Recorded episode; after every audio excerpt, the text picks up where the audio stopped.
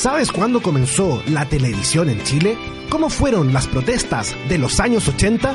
¿Por qué se llevó adelante la reforma agraria? ¿O cómo era la vida de las mujeres durante el periodo colonial? Porque la historia de Chile es más que fechas, nombres y batallas. A partir de ahora, Sergio Durán, José Ignacio Mason y sus invitados hacen un recorrido por la historia del Chile reciente. En Radio UC comienza Hablemos de Historia.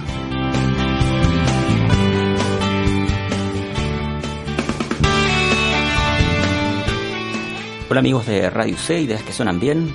Comenzamos hoy otra temporada de Hablemos de Historia. Cada semana nuevos invitados. Mi nombre es José Ignacio Mason y en la conducción me acompaña este año nuevamente el señor Sergio Durán. ¿Cómo te va, Sergio? Bien, José Ignacio, feliz de volver acá. Estamos de vuelta y con nuevos invitados en carpeta y la primera invitada acá en nuestros estudios es la historiadora Ivette Lozoya. ¿Está bien dicho? Gracias Ivette por estar acá. Hola, buenas tardes, muchas gracias por la invitación y honor ser la primera del principio. Exactamente. El tema de hoy es el movimiento de izquierda revolucionario MIR, pero antes de ahondar sobre su historia, cuéntanos un poco sobre ti, tus estudios, eh, dónde estudiaste historia, eh, a qué estás dedicada actualmente y finalmente cómo llegaste al tema de, de, de, la historia, por qué te interesó estudiar historia, por qué no otra cosa. Mm, ya. Eh, yo soy un producto, por decirlo de alguna manera, de la educación pública. Estudié en el colegio, eh, en un colegio público, en la enseñanza básica y la enseñanza media, y desde chica, por lo tanto, tengo esta inquietud social que veía, eh, digamos, como una forma de manifestarla a través de la enseñanza y la enseñanza de la historia, porque me gustaba mucho la historia desde siempre. Eh, ingresé a la USACH en el 93, eh, estudié mi pregrado ahí y estudié un, el magíster posteriormente también en la USACH. Hice un doctorado en España eh, que no terminé, me devolví porque mm, ya no daba más en España. Así que finalmente terminé el doctorado acá en estudios americanos en el IDEA, que también es una, eh, digamos, un, un, un instituto de estudios de la Universidad de Santiago. Ahora, ¿Cómo llego al MIR? Mis trabajos eh, son trabajos sobre violencia, violencia social y violencia política. Esa es mi línea de, de investigación. Y me interesaba en el siglo XX trabajar la violencia política eh, en relación a eh, los proyectos alternativos, los proyectos populares, los proyectos revolucionarios. Y de esa manera llegó al MIR. Ahora, yo no estudio el MIR específicamente, yo trabajé la relación de intelectuales y el MIR, por lo tanto eh, no soy una experta totalmente en, en, el MIR, sino que más bien en esta relación de intelectuales en, en el MIR. Bueno, eh, Ivette, para, hay que creo que partir por lo bueno más básico, suponiendo que puede que nuestros auditores no estén necesariamente familiarizados con estos temas. Eh, cuéntanos qué es el movimiento de izquierda revolucionaria y cuándo surge. Ya. El movimiento izquierda revolucionaria MIR surge en 1965 eh, de la confluencia de varias organizaciones de izquierda en Chile, ¿cierto? Algunos escindidos del Partido Comunista, otros del Partido Socialista, ¿cierto? Los del Partido Comunista una línea trotskista, ¿cierto? Aunque no puede, es difícil hablar de un trotskismo doctrinario en Chile, más bien un, un trotskismo a la libre, un, un poco uno más obrerismo que trotskismo.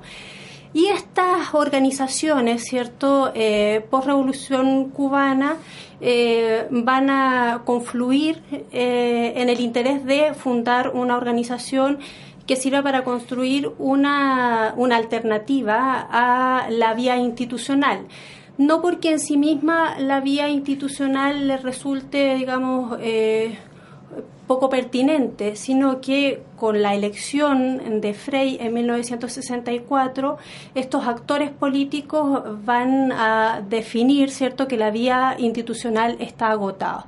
Después de varios intentos de la izquierda, cierto, de llegar al poder y no poder eh, instalarse en él, por lo tanto van a definir que eh, la vía para lograr las transformaciones profundas está fuera de la institucionalidad y van a fundar entonces el movimiento de izquierda revolucionaria en 1965.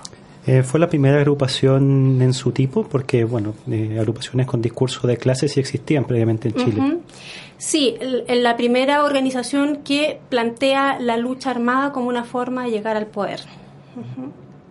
¿Cómo era ese Chile de mediados de los 60? ¿Qué ideas políticas estaban en boga? ¿Quiénes eran los líderes más importantes? Eh, ¿Cómo podemos situar a, Chile en esos años? Bueno, Chile es una digamos, no, no, no cumple con, con, las características generales que habían en América Latina. En Chile sí había una izquierda potente, una izquierda fuerte, ¿ya? y también había un, un partido reformista como la democracia cristiana, perdón, también muy fuerte, situaciones que no se daban eh, en, en otros países. Entonces, mientras en otros países había un populismo que coqueteaba incluso con el fascismo, ¿cierto? Que aún estaba gobernando, en Chile las ideas de izquierda avanzaban de manera bastante rápida. Y era un Chile también influido por eh, la Revolución Cubana, obviamente, y esto de repente eh, digamos, se, instala la idea eh, simplista de que entonces el MIR es una copia de la Revolución Cubana y que se, digamos, se, se, plantea esta idea de que, como que en América Latina en general todas las organizaciones revolucionarias o político-militares surgen como una copia de la, de la revolución cubana y en realidad lo que ocurre es el desarrollo de las propias contradicciones internas que tensionan a los actores y ven esta vía revolucionaria como una posibilidad. Entonces lo que encontramos en los años 60, 65, 67 es un, eh, es un grupo de jóvenes ¿cierto? Eh, vinculados a esta idea de la lucha armada, pero también un grupo de militantes viejos totalmente desencantados con la política institucional chilena. Y es interesante porque en la formación del MIR van a confluir estas dos generaciones, una generación de viejos desencantados y una generación de jóvenes revolucionarios encantados, pero por la revolución cubana de alguna manera esta fundación del MIR afecta a partidos como el socialista o el comunista en cuanto a que tal vez muchos de sus dirigentes o militantes abandonaron sus filas, prefirieron esta nueva agrupación o no les afectó mayormente? No, no les afectó mayormente la fundación del MIR, lo que no quiere decir que el contexto no los haya afectado. Ya el, el Partido Comunista venía sufriendo eh, digamos, decisiones, no sé si decirlo divisiones, probablemente tal, porque más bien son que grupos del Partido Comunista se salen del Partido Comunista, ¿cierto? Y abrazan otro tipo de, organizaciones, que es lo que el Partido Comunista va a denominar la línea trotskista. Pero eso ocurre ya desde los años 30 en adelante, por lo tanto eso no es nuevo en este contexto. Y en el caso del Partido Socialista también hay grupos, un grupo de jóvenes principalmente que abandonan el Partido Socialista y se van a unir al MIR, pero dentro del Partido Socialista había dos líneas una línea más institucional, que es la línea que posteriormente va a liderar Allende, y otra línea que es la denominada de los helenos, que es una línea, ¿cierto?, revolucionaria dentro del Partido Socialista. Es decir, por lo tanto, estas ideas revolucionarias y armadas no necesitaban abandonar el partido para expresarse, estaban dentro del partido. ¿Cuál fue el impacto del, de la Revolución Cubana sobre la política chilena y el MIR en particular. Se ha dicho ya, eh, concediendo lo que nos acabas de indicar, en el sentido de que eh, sería un error eh, entender el MIR como una respuesta un poco automática de, la revolución. Sí, a pesar de que no es una respuesta automática, no se puede disminuir su importancia. Ya la Revolución Cubana instala la posibilidad de triunfar, ¿cierto?, de llegar al gobierno y al poder por vía armada. Eh, por lo tanto, eso impacta mucho en la política chilena, eh, sobre todo en la élite política. O sea, no podríamos decir que las bases sociales, digamos, sean fuertemente impactadas por la Revolución Cubana, es más bien retórico ese impacto.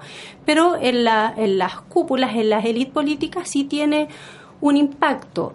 Y en el caso específico del MIR, eh, el impacto es sobre todo en, en el año 66-67. En el 65, en su, en su fundación, los intelectuales y los políticos, y los líderes políticos que fundan el MIR, más bien adscriben a la insurrección en una, en una lógica mucho más tradicional de la revolución pero después 66-67 se vuelcan hacia la revolución cubana, ¿cierto? Y van a instalar la idea del foco guerrillero. Sin embargo, esta idea de la adscripción al foco guerrillero eh, de manera tan no sé, de, manera más fiel, solo va a durar esos dos años, porque la muerte del Che va a impactar ¿cierto?, en la política del MIR y finalmente no es esa la línea que se, que se sigue. O sea, el MIR desde el 67 nunca más vuelve a instalar en sus documentos la idea del foco guerrillero, sino que más bien la guerra popular prolongada. Por lo tanto, hay un impacto, hay, eh, digamos, esta idea de que hay una especie de lucecita prendida en, en América Latina que tiene que ver con la revolución cubana, pero eso no implica que el MIR siga a pie juntilla las ideas, la estrategia o las definiciones de la revolución cubana, sino que son bastante críticos. Eh, de hecho, digamos, los miristas no son invitados a las primeras eh, reuniones a la ola, por ejemplo, no son invitados los miristas, son es invitado al Partido Comunista. ¿Ya? Entonces es esta, esta admiración sin una adscripción sin crítica, todo lo contrario, hay una adscripción con crítica a la revolución cubana. Em, entiendo que el impacto fue, eh, bueno, no podemos entenderlo solo limitado a los grupos de izquierda. Me ha tocado a mí estudiar, por ejemplo, la campaña de Frey y uno ve como un tópico permanente de la campaña del terror este referente cubano, peligroso, eh, etcétera. Eh, has podido, no sé si es tema tuyo, pero has podido encontrar algo de aquello, algo de la representación que había a nivel político social más amplio, tal vez en grupos de más de centro, de derecha respecto a lo que era la revolución cubana? Sí, eh, bueno, efectivamente el, terror soviético, que era, que era esta idea representada anteriormente y, que se utiliza, ¿cierto?, durante el gobierno de Gabriel González Videla, se va a trasladar más cerca aún. Entonces ahora ya no solo el terror soviético, sino el terror cubano. Eh, sin embargo, la política americana latina en general tiene una relación bastante ambigua en un principio con la, con la revolución cubana. es como, en algunos casos, rescatar el latinoamericanismo, ¿cierto? En otros, en, otros momentos, ¿cierto? Tacharla como comunista y por lo tanto rechazarla. Eh, pero sí, tiene, tiene ese impacto, digamos, desde el grupo, en los grupos de derecha y en la democracia cristiana que les permite fabricar este enemigo con el cual hacer campaña, eh, dirigir, desarrollar una campaña del terror eh, y plantear, digamos, estas ideas de que los comunistas se comen las guaguas, ¿cierto? Y todas estas cosas que, eh, que, ahora tienen una especie de referente más cercano. La Unión Soviética queda muy lejos, Cuba queda cerquita y por lo tanto, ¿cierto? Hay esta, hay este suerte de cuco, ¿cierto? Respecto, que, que les permite hacer campaña. En hace un momento mencionaste que el primer acercamiento de, eh, de Cuba a la política chilena habría tenido que ver con más con el Partido Comunista que con el MIR, que tuvo una actitud más, más de crítica. Eh, lo que me llama la atención, puesto que siempre se entiende que el Partido Comunista es más, eh, mira más a, la Unión Soviética, y es el socialista el que tiene una mirada más latinoamericanista. Sí, pero eh, la revolución cubana se institucionaliza posteriormente y la revolución cubana pasa a ser conducida por el Partido Comunista de Cuba y por lo tanto las relaciones internacionales se establecen oficialmente con los partidos comunistas eh, de América Latina. Las relaciones de Cuba con las organizaciones guerrilleras de América Latina no están reconocidas oficialmente por el Estado cubano. ¿Ah? Entonces, si bien eh, existe y hay testimonio de ello, no hay esa, no es parte de su política exterior oficial, sino que más bien hay un contacto latinoamericanista de, de, otra, en otro orden. Estás escuchando Radio Cedas que suenan bien, otro capítulo de Hablemos de Historia, hoy hablando sobre el movimiento de izquierda revolucionario MIR con la historiadora Ivette Lozoya. Hablemos un poquito de los fundadores del MIR, quienes fueron, eh, tenían participación política previa, recién estaban ingresando en, la política, eh, si pudiésemos mencionar, por ejemplo, estratos socioeconómicos, de dónde venían, eh, la edad, que, quiénes eran los primeros líderes, quienes fundaron el MIR. Bueno, como decía anteriormente, aquí confluyen dos generaciones, una generación de, de militantes podríamos decir antiguo, en realidad no solo antiguo, eran viejitos, ¿ya? Y otra generación de militantes muy, muy jóvenes, veinteañeros. La primera, la generación de los, eh, de los eh, viejitos, eh, yo seguía tres actores principalmente. Uno era Oscar Weiss, que es un socialista, escritor, ¿cierto? Un intelectual que desarrolló análisis sobre el populismo en América Latina, pero también una historia del socialismo en Chile. El otro era Luis Vitale, ¿ya? historiador, nació en Argentina, pero su trayectoria historiográfica la desarrolló en Chile completamente, de origen trotskista, de un trotskismo un poco más doctrinario, porque su, digamos, adscripción trotskista viene desde Argentina.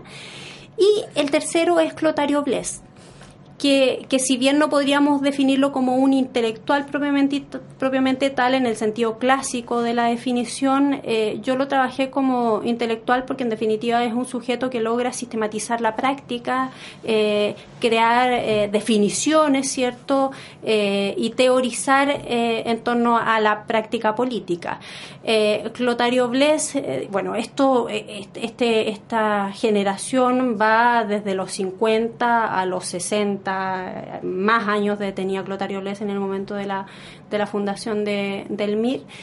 Y ellos entonces tenían una trayectoria y es esta, esta generación desencantada de la política tradicional, desencantada del, socialismo, del socialismo, del comunismo, digamos, como partido, eh, y un poco tensionando también con el movimiento obrero existente y conducido desde los partidos políticos que había en, en los años 60. Entonces, esta es la primera generación de fundadores. Son sujetos eh, que se salen del Partido Comunista, del Partido Socialista, que tienen una trayectoria larga entonces y que aportan su experiencia y su crítica a lo que ya existía. Y por otro lado está una generación eh, joven, por ejemplo, los Enríquez, Miguel con sus hermanos, eh, Bautista Monchowen. Ya está esta generación de Concepción y algunos grupos de Santiago, por ejemplo, del pedagógico, ¿cierto? De la, de la Universidad de Chile también, bueno, Universidad de Chile Pedagógico en ese momento lo mismo.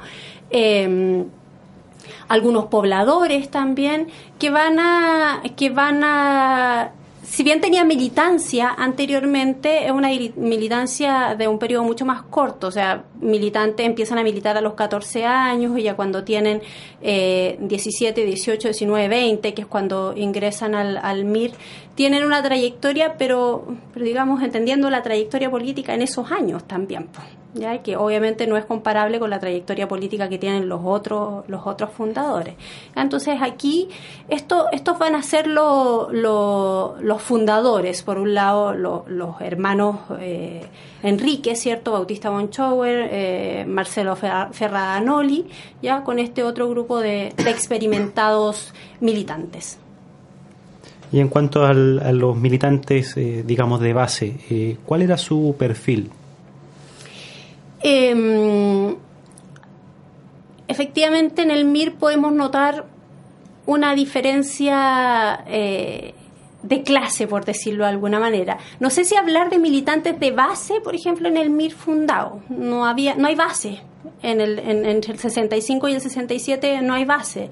Lo que son es un grupo de actores políticos que, eh, que inician un proyecto y por lo tanto funcionan de manera bastante mm, horizontal. Entonces no hay base, digamos, en el sentido como lo podríamos decir ahora, a quien, a quien bajar los lineamientos de las políticas, etcétera. Pero sí desde el 67 en adelante eh, se empieza a construir esta base social porque el MIR empieza a tener una importante inserción en varias, en varias áreas, digamos. Eh, se empiezan a construir eh, eh, de manera lenta lo que posteriormente van a ser los frentes sociales. Entonces, un grupo importante de base van a ser los estudiantes, otros van a ser eh, los pobladores y el tercero van a ser los trabajadores. En el caso de trabajadores y, eh, y pobladores, obviamente el MIR se vuelca hacia el mundo popular. Aquí estamos hablando de militantes entonces populares. Eh, o una relación de militancia del MIR con estos frentes, esta relación es ambigua. Mucha gente dice que fue militante del MIR, pero en realidad fue militante de los frentes sociales del MIR, ¿ya? pero esa relación nunca estuvo lo suficientemente diferenciada. En el caso de los estudiantes, son los sujetos que pueden llegar a la universidad y por lo tanto estamos hablando, ¿cierto?, en el 65, 67 y hasta el 70 de un sector de élite es una élite que no siempre es una élite económica. ¿ya? Eh, por ejemplo, Gutiérrez no, no, no, pertenecía a una, a una familia eh, con mucho dinero, con mucho contacto, con muchas redes, eh, pero no era del sector más pobre, digamos, que le significara tener un hijo en la universidad, le significara un costo para la familia, el costo en el fondo de, de, de que el hijo no estaba produciendo, no estaba ingresando plata, digamos, para la casa.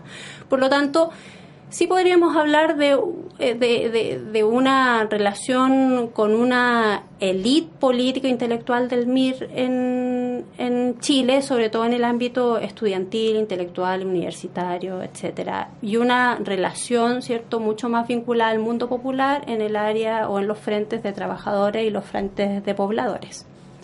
Y en cuanto a presencia en el mundo campesino.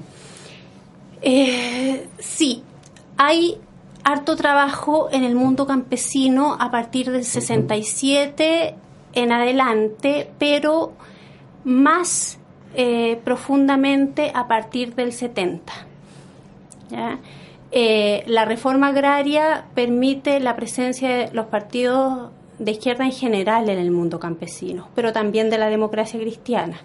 Ya, o sea, no recordemos en el fondo que los primeros, las primeras organizaciones sindicales eh, en el mundo campesino las organizó la Iglesia Católica, no, no los partidos políticos. El MIR va a tener una presencia en los sectores campesinos como agitador, como organizador, ¿cierto? De. Eh, de las tomas de terreno, ¿cierto? Eh, de, algunas actividades violentas también al interior del mundo campesino eh, y una y, a mí lo que me parece como bien interesante es que en este caso y ligándolo digamos con lo que yo más, más profundamente manejo el rol de los intelectuales en el mundo campesino era ir a observar es como que no es que tuvieran una teoría que fueran a aplicar al mundo campesino, sino que iban a observar lo que estaba eh, el, mundo campesino organizado haciendo para poder sistematizar esa práctica y crear desde ahí una teoría para la revolución.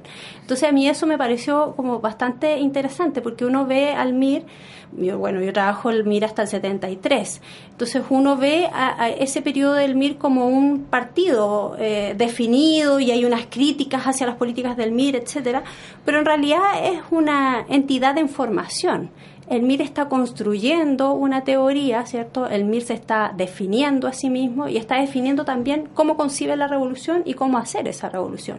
Y eso, eh, lo que yo puedo analizar es de, los intelectuales que están vinculados al mundo campesino, es muy interesante porque los intelectuales están aprendiendo del movimiento campesino, están sistematizando esa práctica. No hay, eh, eh, digamos, una, una teoría previa que ir a aplicar.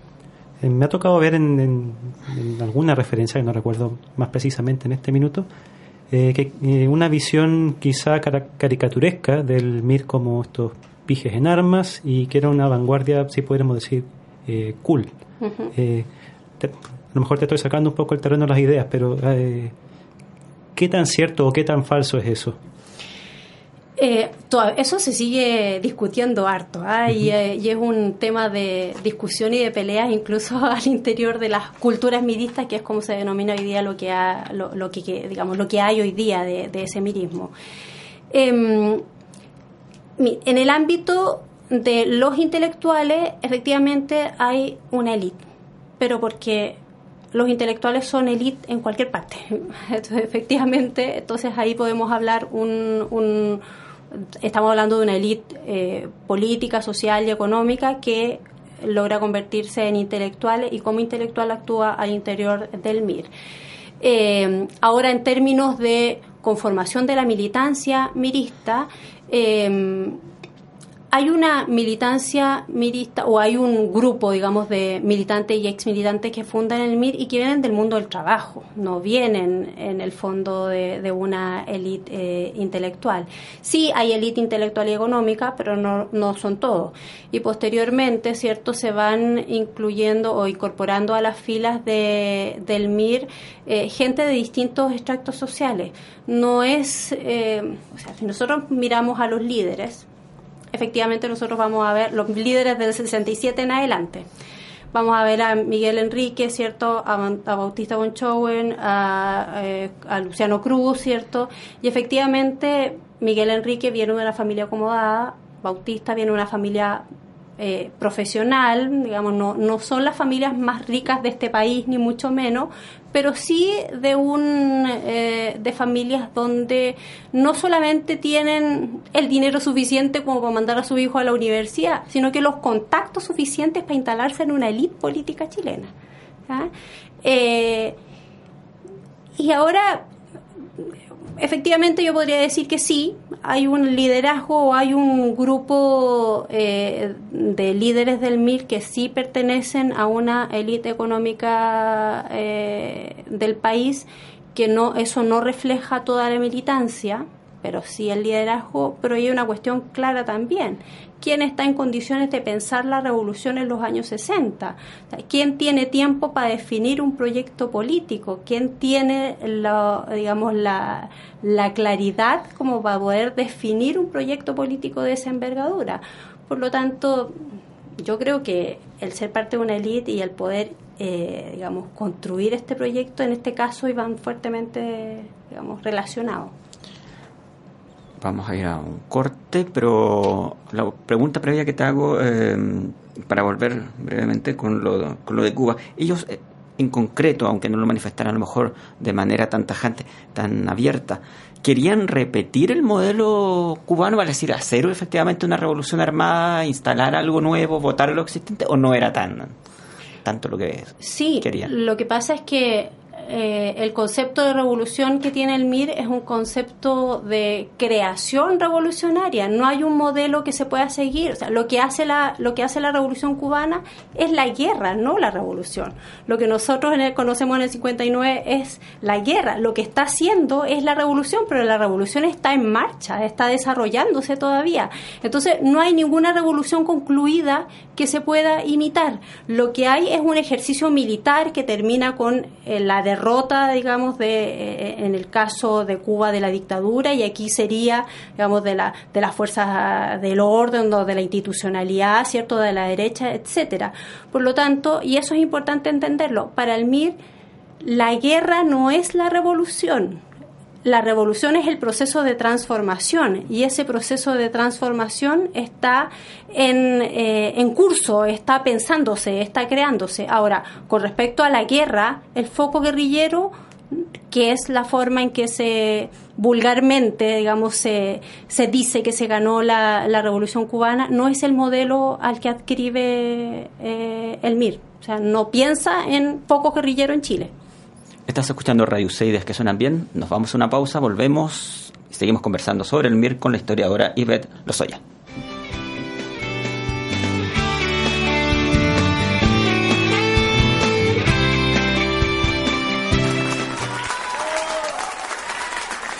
Oye, qué gran obra la negra estera. ¿eh? Realmente los actores, el escenario, todo se pasó. Sí, pero no me quedó claro Oye, la, negra Esther viaja al futuro.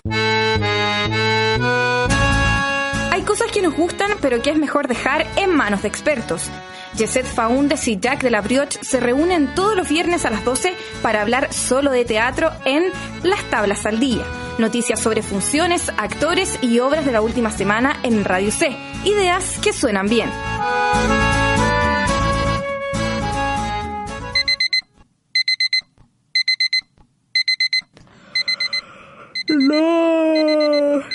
Minutos más. Siento como si hubiera acostado recién. No hay forma de que fueran cinco horas. ¿Y si lo apago nomás? Ahora va a llegar tarde. ¿Por qué el día no puede empezar a la hora del almuerzo?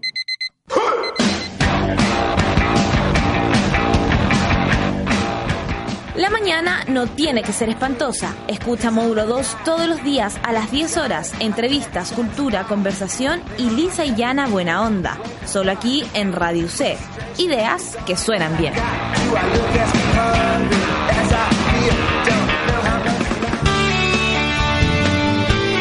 Estamos de vuelta escuchando Radio C, ideas que suenan bien en esta nueva temporada de Hablemos de Historia, conversando hoy sobre el movimiento de izquierda revolucionario MIR con la historiadora Iber Lozoya. Varias preguntas nos quedan para este segundo bloque y una de esas tiene que ver con el tipo de acciones que desarrolló el MIR en sus primeros años, cómo se hacía notar, eh, cómo difundía eh, sus principios, sus ideas, cómo finalmente llamar la atención de este nuevo movimiento. Bueno, eso es, interesante porque eh, se ve al MIR como una organización guerrillera. Eh, el MIR no era guerrillero, no, no, no, no, planteaba, digamos, la guerrilla como, como, como forma de lucha, sino que la lucha armada en una expresión mucho más, mucho más amplia. El MIR, plantea desde el 67 en adelante que eh, la forma de, de triunfar militarmente es la guerra, es la guerra popular. ¿ya? Y esta definición de guerra popular se va llenando de contenidos a través del tiempo, no es una definición acabada.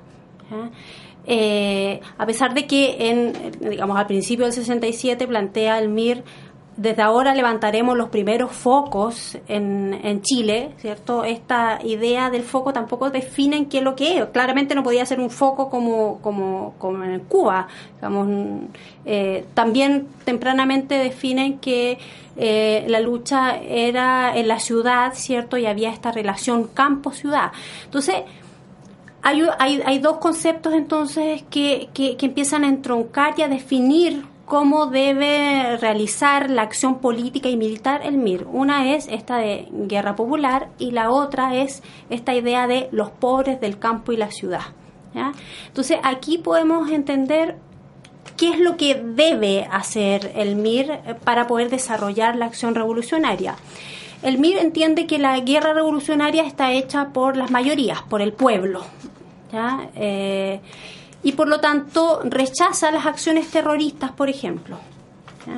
Plantea que el terrorismo es útil en lugares donde hay dictadura y que eh, la acción violenta específica, ¿cierto?, con un objetivo eh, tan acotado eh, como poner un bombazo, una cosa, una cosa así, sirve como propaganda y como acción política en las dictaduras, pero no en un sistema político como el chileno. Por lo tanto, plantea que la violencia es una violencia popular cotidiana que se expresa en las tomas de terreno, en la en las tomas urbanas, ¿cierto? En las acciones de violencia al interior de la universidad. Ahora, también hay que entender que hay una diferencia. Una vez, un, digamos, en un congreso, un, un, profesor me decía, ah, ya, pero es que entonces tú estás diciendo que esto eran puros niñitos buenos y por lo tanto, pero yo vi a cabros armados adentro de la universidad. Claro, pero que también hay una diferenciación entre cómo se está pensando los documentos del MIR, ¿cierto? Cómo se está pensando en la cúpula y cómo eso llega recepcionado al nivel de base. ¿ya? Entonces, seguramente el nivel de base existe una exacerbación de la violencia mucho más patente que lo que está pensando o teorizando el MIR en sus cúpulas. Pero en términos de cómo define la violencia revolucionaria el MIR es esta idea de la violencia popular que se construye en la lucha, en la lucha cotidiana y en la satisfacción de las necesidades cotidianas de la población. El MIR sí realiza acciones militares, ya por ejemplo con algunas bombas, ¿cierto? Eh, hace asaltos a banco, pero en el caso del asalto, de los asaltos a banco son acciones de financiamiento y por lo tanto no es una acción que tenga eh, que la violencia en sí misma tenga un objetivo, sino que lo que el objetivo es reunir plata y para eso se aplica la violencia. Y las acciones militares de, una violencia política, digamos, como violencia propiamente tal, la violencia utilizada como propaganda, es solamente, eh, solamente se desarrollan en el 69 eh, y, digamos, hasta que asume Allende. ¿Ya? y por lo tanto, en términos prácticos, son como seis o siete meses de, de, acciones violentas en ese, en ese estilo, de ese corte, ya violencia militar, por decirlo de alguna manera, del MIR. ¿Por qué el MIR pacta con, con Allende cuando Allende toma el poder? ¿ya? Eh, y, el MIR, por lo tanto, plantea que no va a seguir desarrollando acciones armadas eh, para permitir el desarrollo del proceso de la unidad popular.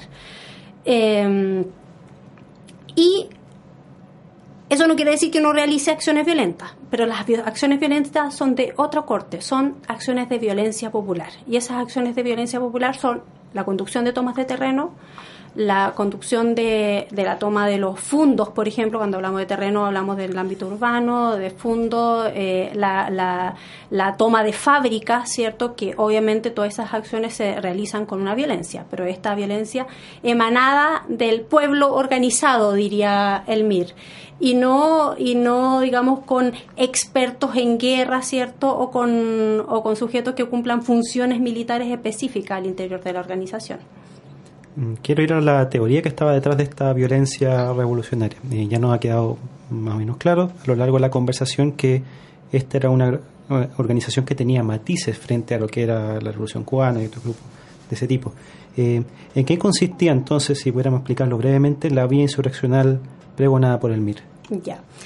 Mira, aquí es interesante porque hay una hay una teorización respecto a eso que eh, se plantea desde una intelectual eh, brasileña que se llama Vania Bambirra. Ella va a escribir un análisis de la Revolución Cubana donde critica la teoría del foco y donde critica la forma en que Debré, a Debré, a eh, como ha difundido la teoría de la revolución cubana. Eh, para Vania Bambirra hay una, una suerte de caricaturización de la revolución cubana eh, desde Debré, planteando que la única, digamos que quienes ganan la revolución cubana son eh, la guerrilla rural organizada en focos. Eh, desplazando totalmente eh, cualquier importancia que tenga los trabajadores y el espacio urbano en la Revolución Cubana.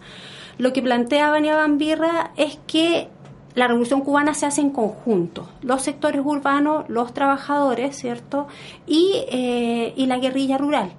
Y por lo tanto que plantear o exportar, más bien dicho, la idea de Cuba como eh, foco guerrillero para el resto de América Latina es un error, sobre todo en países donde la organización rural no tiene demasiada importancia y hay mucho más eh, organización urbana.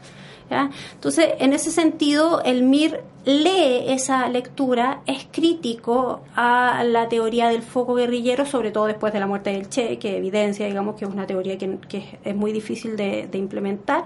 Pero además en América Latina, junto con el MIR, se están pensando otras, otras formas de implementar la guerra revolucionaria en América Latina. Hay un documento eh, eh, de Teotonio dos Santos, también un intelectual eh, brasileño, que plantea que en América Latina el MIR, eh, Tupamaro, ¿cierto? Principalmente, están pensando nuevas formas de hacer la guerra revolucionaria y que se sigue definiendo como eh, guerrillera, ¿cierto? o guerrillerista, o incluso foquista, pero porque en realidad no hay otra, otro nombre para ponerle a algo que se está inventando. Entonces, no hay como, como decía aquí, son, estamos hablando de, un periodo corto de tiempo, no hay una definición absoluta de todos los aspectos de que debe ser, eh, que se debe, cómo se debe desarrollar, la guerra en Chile, pero sí eh, hay una claridad de que el foco revolucionario como en, cubano, ¿cierto? Primero nunca fue tal, tal cual como se plantea, digamos, eh, en la caricatura, no puede ser en Chile y se están creando estas nuevas formas de, de lucha. Entonces, si hablamos de violencia popular en las tomas de, fondo, digamos, en, las tomas de terreno, eso no tiene nada que ver o no es cercano siquiera al foco, al foco guerrillero. Por lo tanto, tiene una fórmula, una forma de acercarse a la violencia, el MIR, que es muy distinta a esta, digamos, a esta idea que viene o que se supone que viene desde Cuba. Hay referentes de intelectuales chilenos, tú nombraste algunos extranjeros, pero hay intelectuales chilenos que hayan pesado dentro de la formación y dentro de las ideas que tenía el MIR. Sí, bueno, los intelectuales fundadores son muy importantes. El MIR reniega de ellos posteriormente, sobre todo de Luis Vitale. Ya eh, de Oscar Weiss está muy poquito tiempo. En el MIR funda el MIR, pero Oscar Weid tiene una trayectoria, digamos, de ir y venir eh, del Partido Socialista, pero también de las otras organizaciones que estuvo. ¿ya? Eh, pero ahí reniega el MIR posteriormente de, Luis Vitale y también, eh, digamos, y como que no, no mira, no ve a Clotario Bles. Sin embargo, uno puede ver que hay elementos que continúan a través del tiempo. Entonces no hay un, no se descarta totalmente eh, las ideas fundantes, sino que se van recogiendo y se van modificando con el proceso histórico mismo. Entonces ahí, ahí tenemos un par de intelectuales y luego están los otros intelectuales jóvenes. Eh, por ejemplo, Fernando Mírez es muy importante porque un intelectual joven eh, estamos hablando de gente que a los 30 años, antes de los 30 años, tiene eh, cátedra, está dando cátedra en la Universidad de Concepción, ha escrito, ¿cierto? Está teorizando. Fernando Mírez es un referente y Marco Antonio Enríquez, que es el hermano mayor de Miguel Enríquez también ya profesor de historia, eh, intelectual, digamos, en, digamos, intelectual en su ser, en su forma de ser, ya muy lector. Eh, entonces ahí, ahí, ahí, digamos, viene este, este grupo. El MIR va a tener mucho más contacto con intelectuales extranjeros que con intelectuales chilenos. ¿Qué nos puede decir de la figura del intelectual revolucionario? Ya, esto es una, un, digamos, una categoría que yo, con la que yo tensioné mi, mi, última investigación. Eh, el intelectual revolucionario no es, eh, desde mi perspectiva, no es aquel que pregona la lucha armada. El intelectual revolucionario es aquel por, digamos que por condiciones eh, o por una obviedad debe adscribir a una organización o a un Estado revolucionario, pero además yo definía al intelectual revolucionario como aquel que en, esta, en este intento por generar la transformación profunda, revoluciona también su ámbito de estudio, su disciplina, no voy a usar la palabra campo porque no me gusta mucho, pero su disciplina. Y es lo que me parece a mí que ocurre con estos intelectuales que están cercanos al MIR. No son intelectuales revolucionarios porque adscriban al MIR, son intelectuales revolucionarios porque en su intento de transformación profunda adscriben al MIR, pero también crean teoría revolucionaria y en ese sentido terminan revolucionando su propio ámbito de la, eh, disciplinar. Ya estamos hablando, por ejemplo, de los intelectuales de la teoría de la dependencia que adscriben eh, al MIR. Estamos hablando de eh, Teotonio dos Santos, que milita en el Partido Socialista, pero que tiene una relación muy fluida y muy importante con el MIR. Yo tuve oportunidad de entrevistarlo y él ah, se recuerda esta relación con el MIR como una relación muy importante para él, para su formación política, y no la ve antagónica entre militar en el PS, ¿cierto? Y tener una relación, no sé, casi orgánica también con, con el MIR.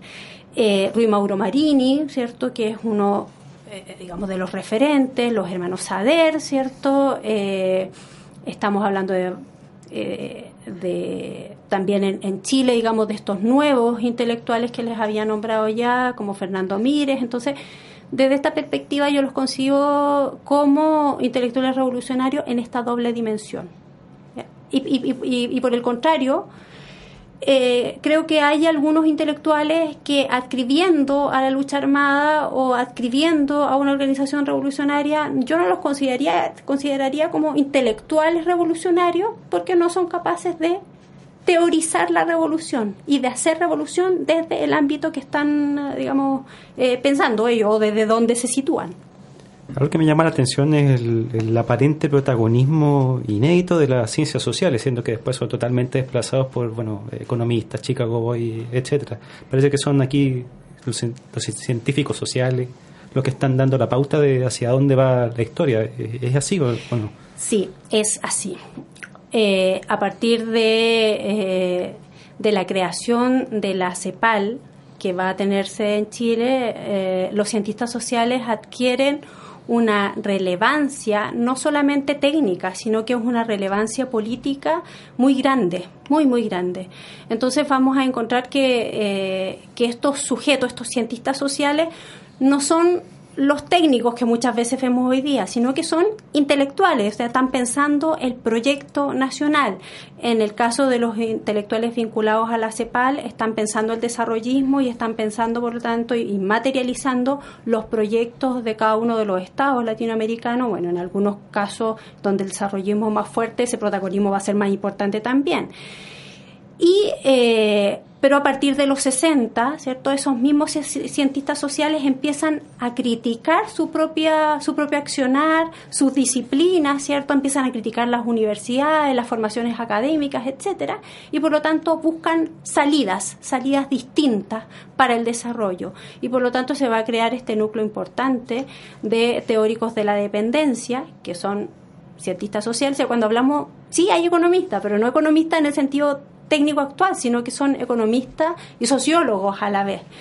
Y por lo tanto eh, van a ser quienes tengan este protagonismo no de analizar encuestas, sino que de pensar el desarrollo y ese desarrollo en los 60 se, se piensa también de manera alternativa. Pasamos un poco al tema de la violencia que has investigado tú. Y la pregunta que te hago dice relación con que hasta qué punto esta retórica de la violencia del MIR fue llevada a la práctica y si ésta eh, contaba con el beneplácito de la dirigencia, de la cúpula del mismo MIR, o la verdad que eran subgrupos dentro de esta organización que a lo mejor por su cuenta querían actuar de aquella forma. Sí, el MIR fue una organización de mucha retórica violenta, eh, pero la violencia política se, se, ejerce en la lógica de violencia popular y no de violencia como aparato. El MIR no crea un aparato especializado eh, para desarrollar la guerra. ¿ya? No tiene un ejército eh, revolucionario. Es importante, digamos, porque claro, si nos centramos solo en el MIR, tal vez no notemos los matices, pero por ejemplo, si hacemos la comparación con el PRT argentino, notamos claramente cuáles son las diferencias. El PRT eh, argentino en el 69 se va al monte hacer la guerra y lo que construyen son eh, guerrillas. Entonces la militancia termina nutriendo la guerrilla y la guerrilla actúa directamente, ¿cierto? De manera con, en asaltos, eh, en asaltos, digamos, a pueblos, en, en, tomas, etcétera, pero armada, ¿cierto? Armada en el sentido más, más militar. Eh, y no es una forma que, que una fórmula que a la que adscriba el MIR. Entre otras cosas, porque el MIR se desarrolla también hasta el 73 en un contexto, en un contexto bastante favorable.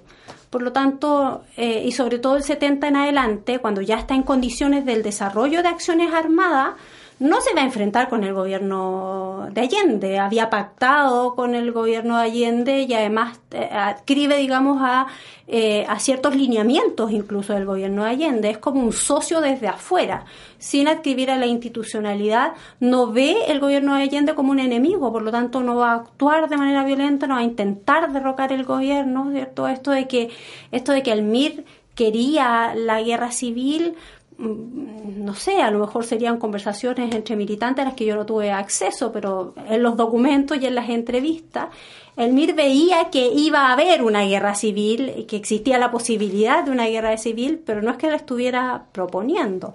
Todo lo contrario, en eh, los documentos del MIR lo que plantea el MIR es que el pueblo debe apoyar y ayudar a desarrollar la política de la unidad popular que tiene relación con, digamos, la, la, eh, la, satisfacción de las necesidades de los sectores populares, ya con las demandas populares. Entonces, en ese sentido, el MIR no es una, organización, no es una organización guerrillera, ya asume el concepto de violencia política, pero la violencia política es racional, la violencia política no es irracional, es racional, se aplica, digamos, eh, bajo ciertos objetivos.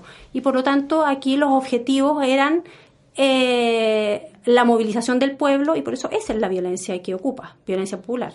¿Y tampoco tenía un referente guerrillero, por ejemplo, empezando las guerrillas centroamericanas, Guatemala, Honduras, Nicaragua principalmente? Eh, yo no, no encontré, digamos, demasiadas referencias al, al ámbito internacional en este aspecto. Ya no, no, pero sobre todo no hay demasiados modelos.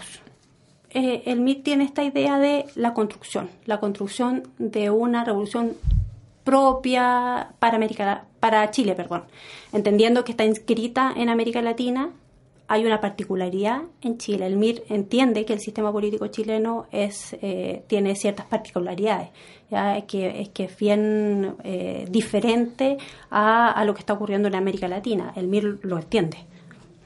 Y vete, el, el nombre del MIR casi siempre aparece so- asociado a la figura de Miguel Enríquez. Eh, ¿Cuál es la importancia de esta figura? ¿Qué- ¿A qué se debe esta asociación casi automática? Sí, porque Miguel Enrique es un líder en el sentido más profundo de la palabra. Yo lo rescato también como intelectual, en el sentido de que Miguel Enrique logra teorizar, logra sistematizar la práctica, eh, tiene una capacidad oratoria envidiable. Eh, pero también era un, sujeto muy inteligente, no solo reconocido por sus pares como muy inteligente, sino que, por ejemplo, en una de las entrevistas a Martínez, eh, ah, Martínez Heredia, uno de los intelectuales de la Revolución Cubana, destaca a Miguel Enrique como un tipo brillante, de una brillantez sobresaliente, lo mismo Teotonio dos Santos.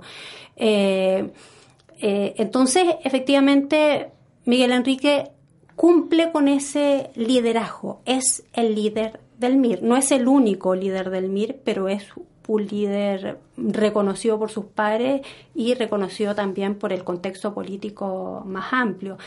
Creo que hay un poco de deuda con Bautista von Schoen. Por ejemplo, yo pude eh, rastrear eh, también que Bautista von Schoen estaba a cargo de toda, todo el proyecto cultural del MIR.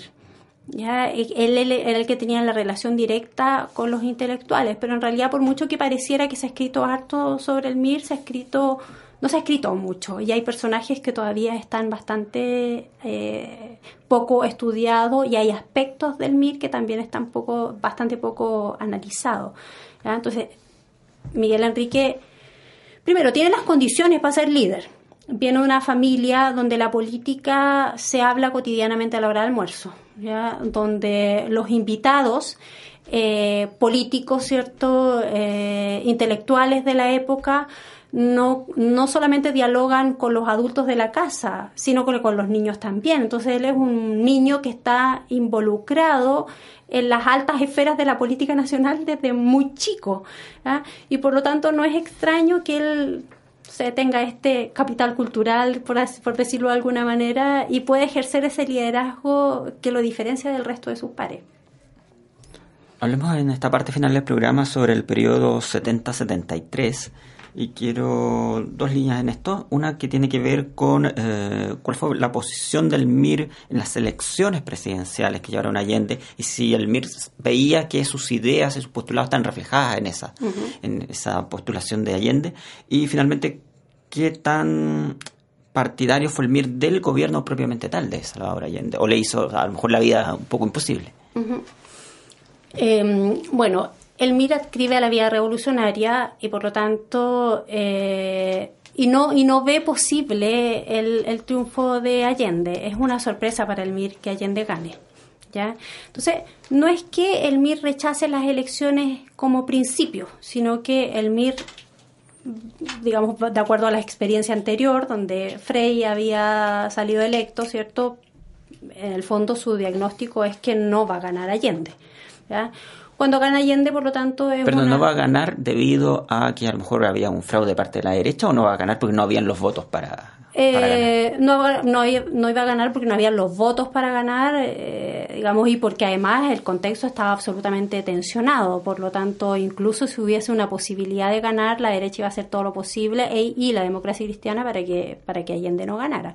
Por lo tanto, es una sorpresa en una primera instancia, pero rápidamente eh, el MIR reconoce que el gobierno de Allende en sus medidas, ¿cierto?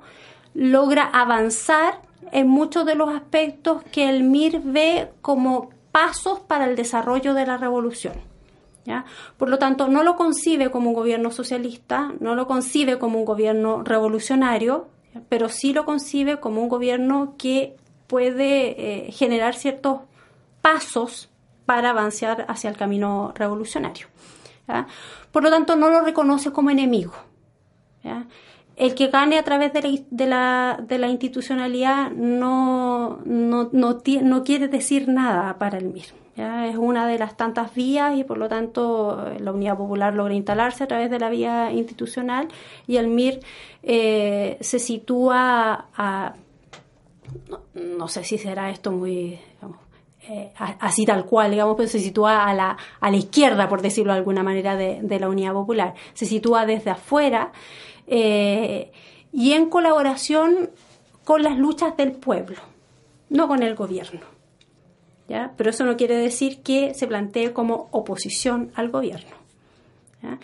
aquí lo interesante es hay, un, concepto importante que es en relación a cómo se concibe el poder dual.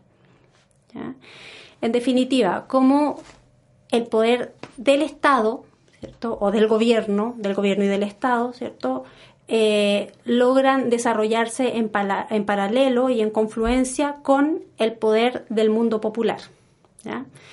Eh, y aquí hay una, una, digamos, una diferencia en y, esto, digamos, me lo explicaba muy bien Teotonio dos Santos en relación a cómo entiende el poder dual el gobierno de Allende y cómo entiende el poder dual los sectores revolucionarios de la sociedad chilena.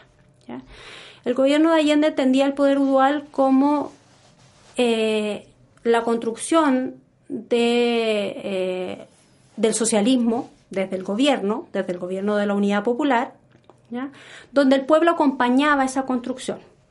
Y por lo tanto el pueblo lo que tenía que hacer era apoyar a Allende, ¿cierto? Para que lograra desarrollar su programa. En el fondo no oponerse a nada ni tensionarlo, sino que tenía que acompañar en el fondo el desarrollo de eh, la unidad popular.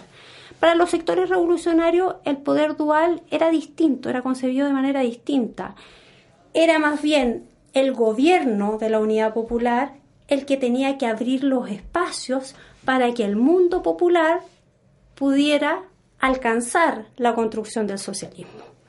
Y por lo tanto, a este mundo popular organizado y conducido desde las organizaciones revolucionarias le correspondía tensionar al gobierno de la Unidad Popular, no acompañarlo sin crítica.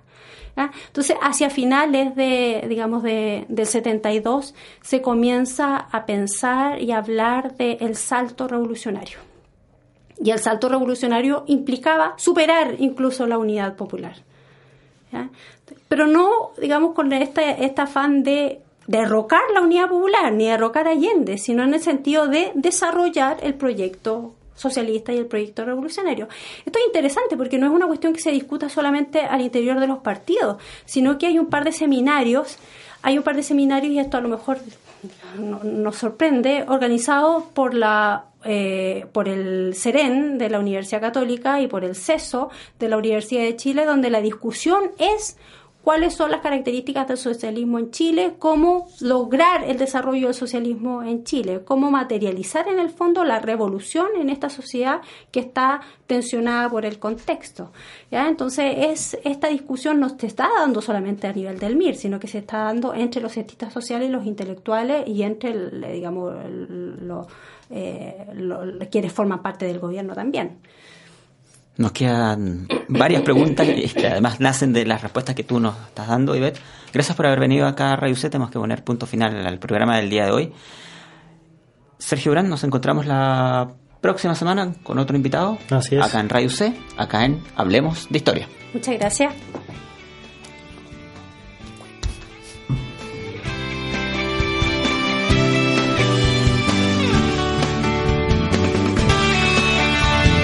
Ahora ya sabes acerca del comienzo de la televisión, de la intensidad de las protestas ochenteras, del por qué se hizo una reforma en el campo chileno y mucho más. Porque la historia de Chile es más que fechas, nombres y batallas.